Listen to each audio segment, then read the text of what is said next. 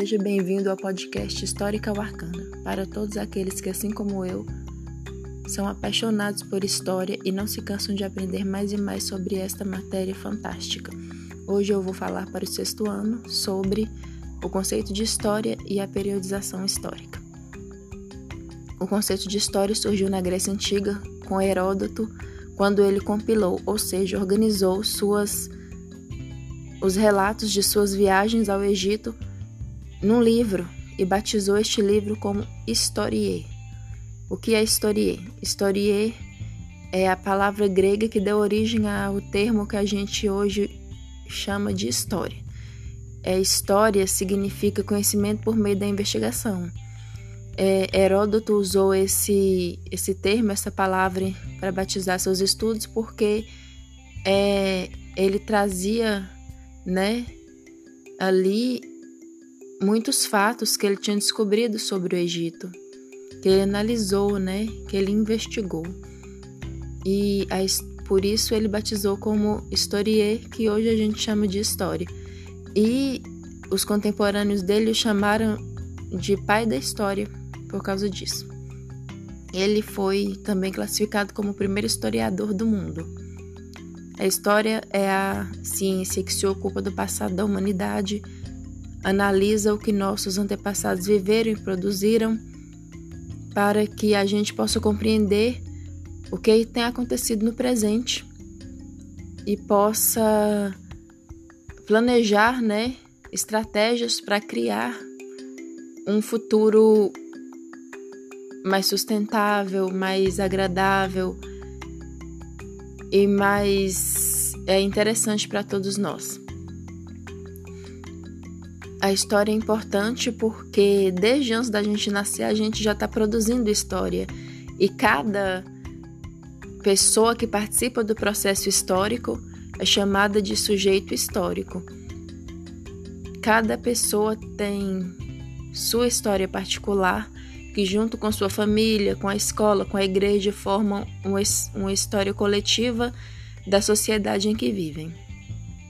Todos os povos, assim como todas, todos os grupos, né, menores que formam a sociedade e o mundo em si, têm sua cultura, suas tradições, seus valores que são transmitidos de geração em geração.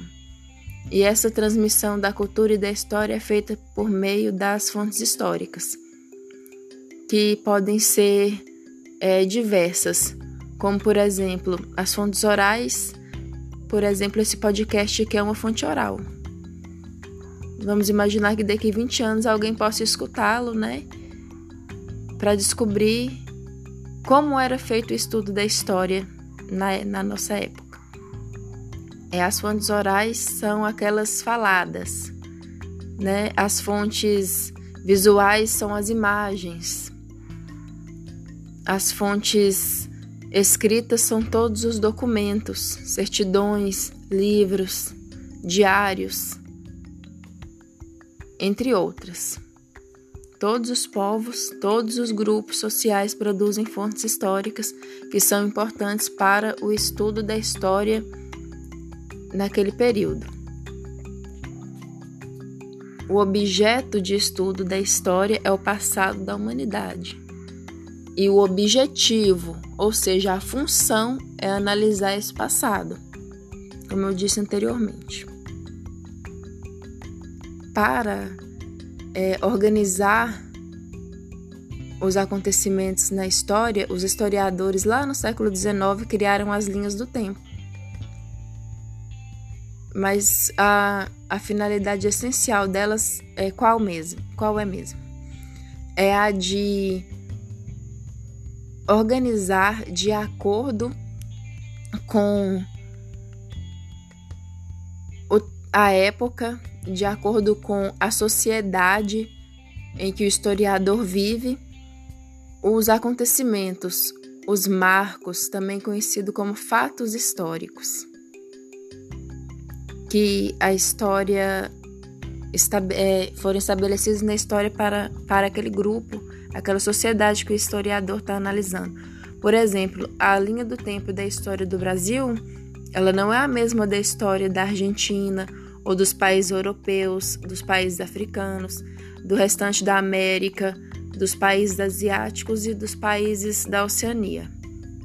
Assim como cada país do mundo tem sua linha do tempo com os fatos históricos que são importantes para aquele país, cada pessoa pode também criar, né, traçar sua linha do tempo que começa no dia que ela nasce e vai percorrendo os fatos importantes, né? Tanto os fatos bons quanto os não tão bons que aconteceram na vida dessa pessoa. A, a linha do tempo, ela é uma forma né, de organizar para que a gente compreenda melhor os fatos e possa se situar de maneira mais simples separando os elementos de acordo com o que a gente necessita de estudar naquele momento. E ela é estabeleci, foi estabelecida para realizar a periodização histórica, que é a divisão da história em períodos. São eles é, o período paleolítico, depois o neolítico, que é a idade primitiva, depois a gente tem o mundo antigo, que é a Mesopotâmia, o Egito, que é esse tema que a gente vai estudar no segundo bimestre. Depois, o mundo clássico, que é Grécia e Roma, que é a matéria do terceiro bimestre. Depois a gente tem a Idade Média, que já é lá no sétimo ano, o descobrimento é, do Brasil, a formação das, é, das coroas nacionais, que também é no sétimo ano. Aí a gente entra no oitavo ano com as com a, com a situação ali da, da do iluminismo, da Revolução Francesa, do absolutismo, que marcam a idade contemporânea. Anteriormente eu esqueci de citar, mas a descoberta do Brasil é, é marcada na linha do tempo como idade moderna. A idade contemporânea, ela começa lá na Revolução Francesa, em 1789, e vem até os nossos dias. Tudo que aconteceu de 1789 até hoje é contemporâneo. O que acontece com a gente, que a gente está vendo, que a gente vai poder relatar com nossas próprias palavras para os nossos filhos, para os nossos netos, é chamado de é, é contemporâneo, ou seja, aconteceu no meu tempo. Eu vi e eu vivi aquilo. Para marcar o tempo, nossos ancestrais criaram diversos instrumentos, mas antes de criar esses instrumentos, eles observavam a passagem do tempo por meio da sucessão dos dias e das noites, pela observação das, da mudança das fases da lua, pela observação da natureza e dos fenômenos naturais, como épocas de mais chuva ou menos chuva, com época em que o sol é, era mais quente e o tempo era mais seco. E pela observação dos astros, dos corpos celestes no céu.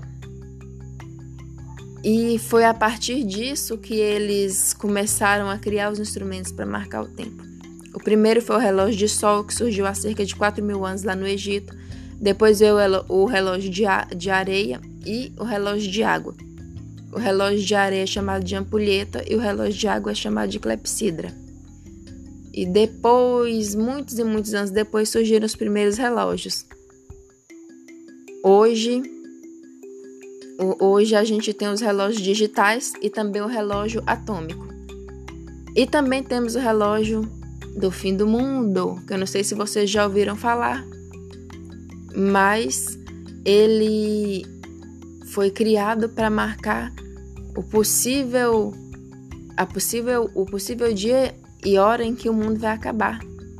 E de acordo com os acontecimentos que o mundo tem vivido, os, os minutos dele são hora adiantados ou hora atrasados. É bem interessante vocês darem uma pesquisadinha nisso. É, no próximo podcast, a gente vai estudar sobre o surgimento da vida na Terra e sobre o período Neolítico e Paleolítico. Até lá!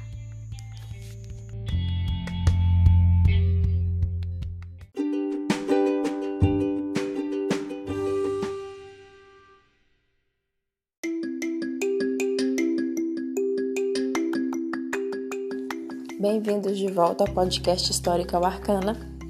E, e nesse episódio 2 a gente vai descobrir as duas teorias mais é, discutidas sobre o surgimento da vida na Terra. A primeira é o criacionismo, que afirma que Deus criou o mundo e todas as formas de vida que nele existem em apenas sete dias. E é aquela que a gente aprende desde quando a gente é pequenininho na igreja e, e também no meio familiar da gente.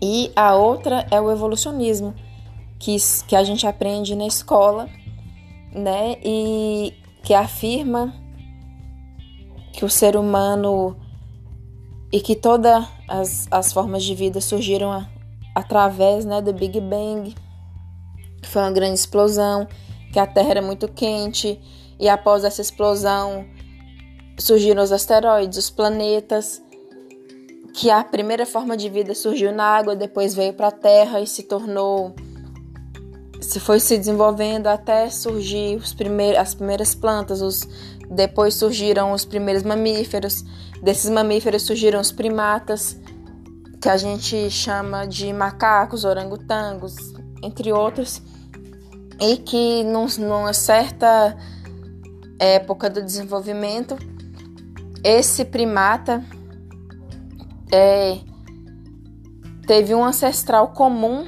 né? A partir desse primata surgiu um ancestral que deu origem ao, ao homem. E aí é que começa essa teoria foi ensinada por Charles, foi elaborada por Charles Darwin lá no século XIX. Ela afirma que no decorrer do tempo é somente os representantes mais fortes, mais desenvolvidos da espécie sobrevivem, que as características são, são, são passadas de pai para filhos no decorrer das gerações e que as melhores características vão se aprimorando também no decorrer do tempo. É, a partir né, lá desse ancestral comum entre o homem e o macaco é que a gente aborda a vida na história. Tendo no gênero Australopiteco o primeiro homem, é o primeiro ancestral do homem conhecido. Australopiteco significa macaco do sul, porque os primeiros fósseis, que são os registros arqueológicos deles, foram encontrados lá na África, né, no sul da África, a vida como um todo, a vida humana, surgiu lá no continente africano, com nossos ancestrais australopitecos, e de lá se espalharam é, pelo continente africano inteiro, pelo Médio, Ásia, Europa, por último chegaram à América e à Austrália. Nossos ancestrais mais antigos caminhavam sobre é, quatro apoios, que eram as duas mãos e os dois pés, comiam alimentos duros, como sementes, raízes e frutos que eram colhidos nas árvores. Acredita-se que eles viviam na copa das árvores e tomavam água diretamente dos rios. Eles ainda não sabiam produzir fogo e não, não trabalhavam com as mãos. No decorrer do seu desenvolvimento, eles aprenderam a produzir é, fogo, o fogo foi muito importante para que eles pudessem se defender das grandes feras, dos animais que podiam atacá-los à noite e também para cozinhar seus alimentos, tornando-os mais saudáveis e possibilitando que com alimentos mais, mais macios e mais saudáveis eles pudessem viver mais tempo. Quando o alimento era cozido, principalmente a carne, que vinha de grandes animais que o homem caçar, aprendeu a caçar, essa carne tinha muitas bactérias e quando ela era cozida ou assada, é, essa carne perdia né, uma certa quantidade de bactérias que a tornava mais saudável e com isso, quando nossos ancestrais comiam esse alimento, podiam viver mais tempo porque tinham menos chance de contrair doenças advindas desses alimentos. Eles passaram, é, a partir da descoberta do fogo, também a viver um pouco é, mais tempo, a viver na, não lá no interior, mas na entrada das cavernas. Com o decorrer do tempo, começaram a produzir armas né, para caçar, como machadinhas e lanças de pedra. a pedra ainda não era polida, era um material bem rústico que eles usavam. Começaram a produzir tendas para poder morarem com as com suas famílias. Né, essas tendas eram feitas com peles de animais. Com essas peles também eles faziam calçados e roupas para se proteger do frio. No decorrer desse período aí, eles começaram também a observar especialmente a mulher, né, que era responsável por buscar os alimentos como frutas, raízes e sementes nas matas ao redor das cavernas onde eles habitavam, que no caminho onde as sementes caíam e recebiam a chuva e depois a luz do sol com o passar do tempo, plantas cresciam e produziam aqueles mesmos alimentos que eles iam às vezes longe para caçar, para coletar, para poder se alimentar. E aí, aos poucos, foram desenvolvendo a agricultura. Nessa época, surgiu a especialização do trabalho. O que é a especialização do trabalho? Os homens eram, eram responsáveis por caçar os animais né, no interior das matas para trazer a carne. E as mulheres cuidavam das, dos filhos, que era chamado de prole, que é a família, e buscavam sementes, raízes e água que estava ali mais perto da, das cavernas de onde eles habitavam, porque era necessário, não era, não podiam deixar as crianças sozinhas, porque para assegurar a preservação da espécie era necessário sempre estar alguém por perto para proteger essas crianças.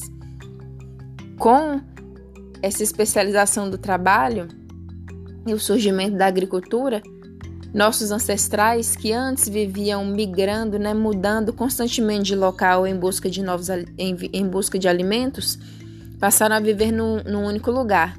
Quando eles eram caçadores e coletores e viviam mudando constantemente, eles eram chamados de nômades. Quem tem uma vida nômade hoje, por exemplo, são ciganos que, mudam, que se mudam constantemente. Quando é, isso aí foi no período paleolítico. No Paleolítico, quais são as principais características? Eram caçadores e coletores, viviam na entrada das cavernas, descobriram fogo, passaram a comer alimentos é, assados ou cozidos que eram mais saudáveis e com isso passaram a viver mais. Eles tinham dentes maiores também por causa desses alimentos que eram antes eram mais duros. E eram nômades porque se mudavam constantemente. Com a descoberta da agricultura, teve início o período neolítico ou revolução neolítica, quando eles passaram a produzir seus alimentos. Com essa produção de alimentos, é, os grupos começaram a crescer e porque tinha uma oferta maior né, de comida para eles. E se essas pequenas comunidades foram se transformando em aldeias que se desenvolveram às margens dos rios, também chamados de cursos de água. E foram ali que, nessas regiões que surgiu e se desenvolveram as primeiras cidades do mundo, as cidades mais antigas. Né? É, é, se desenvolveram as organizações, formas de organizar, desenvolveram a criação de leis. E para gravar isso tudo, lá na Suméria, na região da Mesopotâmia, que hoje é chamada de Iraque, surgiu a primeira forma de escrita do mundo que a gente conhece, que é chamada de escrita cuneiforme, que era gravada por meio de um pequeno estilete com uma, uma espécie de bolinha na ponta. E eles usavam para gravar as informações, né, em tijolos de argila macios. E foi na Mesopotâmia que surgiu a lei a lei de Hammurabi, o Código de Hammurabi, que é o primeiro conjunto de leis do mundo, que se baseava no princípio de Italião, que diz que dente olho por olho, dente por dente, ou seja, que o crime que a pessoa cometer, ela vai ser punida com, com o mesmo rigor. Foi, foi lá que, com a escrita, eles passaram a gravar pela primeira vez a produção, a quantidade de alimentos que eram produzidos, a quantidade de animais que o rei possuía, a quantidade de animais que os camponeses possuíam, tudo que tudo que era produzido dentro das, das cidades. Naquela época, as cidades tinham muros para que ficassem protegidas contra inimigos. Todas as cidades do mundo antigo surgiram em regiões próximas a rios, porque a água era essencial numa região desértica como a Mesopotâmia, como a região da Pérsia, da Fenícia, que a Fenícia se desenvolveu lá nas margens do Mar Mediterrâneo, o Egito. Então, os rios foram essenciais, né, para que essas grandes civilizações se desenvolvessem, pois ofereciam água para o consumo e também para a produção de alimentos e criação de animais e para o escoamento do, do que eles produziam, como joias e do excesso de alimentos que eles passaram a vender. Com o surgimento da agricultura, nossos ancestrais descobriram o comércio, que era chamado de escambo. O escambo era quando uma família produzia, por exemplo, arroz demais e outra tinha muito feijão ou muito trigo. E aí eles trocavam entre si o que tinham em excesso, para que ambos pudessem ter uma alimentação mais variada e não seu, o, sua produção né, não perder, não ser jogada fora. E, a, e com o desenvolvimento desses campos surgiu o comércio e também as primeiras foram cunhadas, né, produzidas as primeiras moedas do mundo.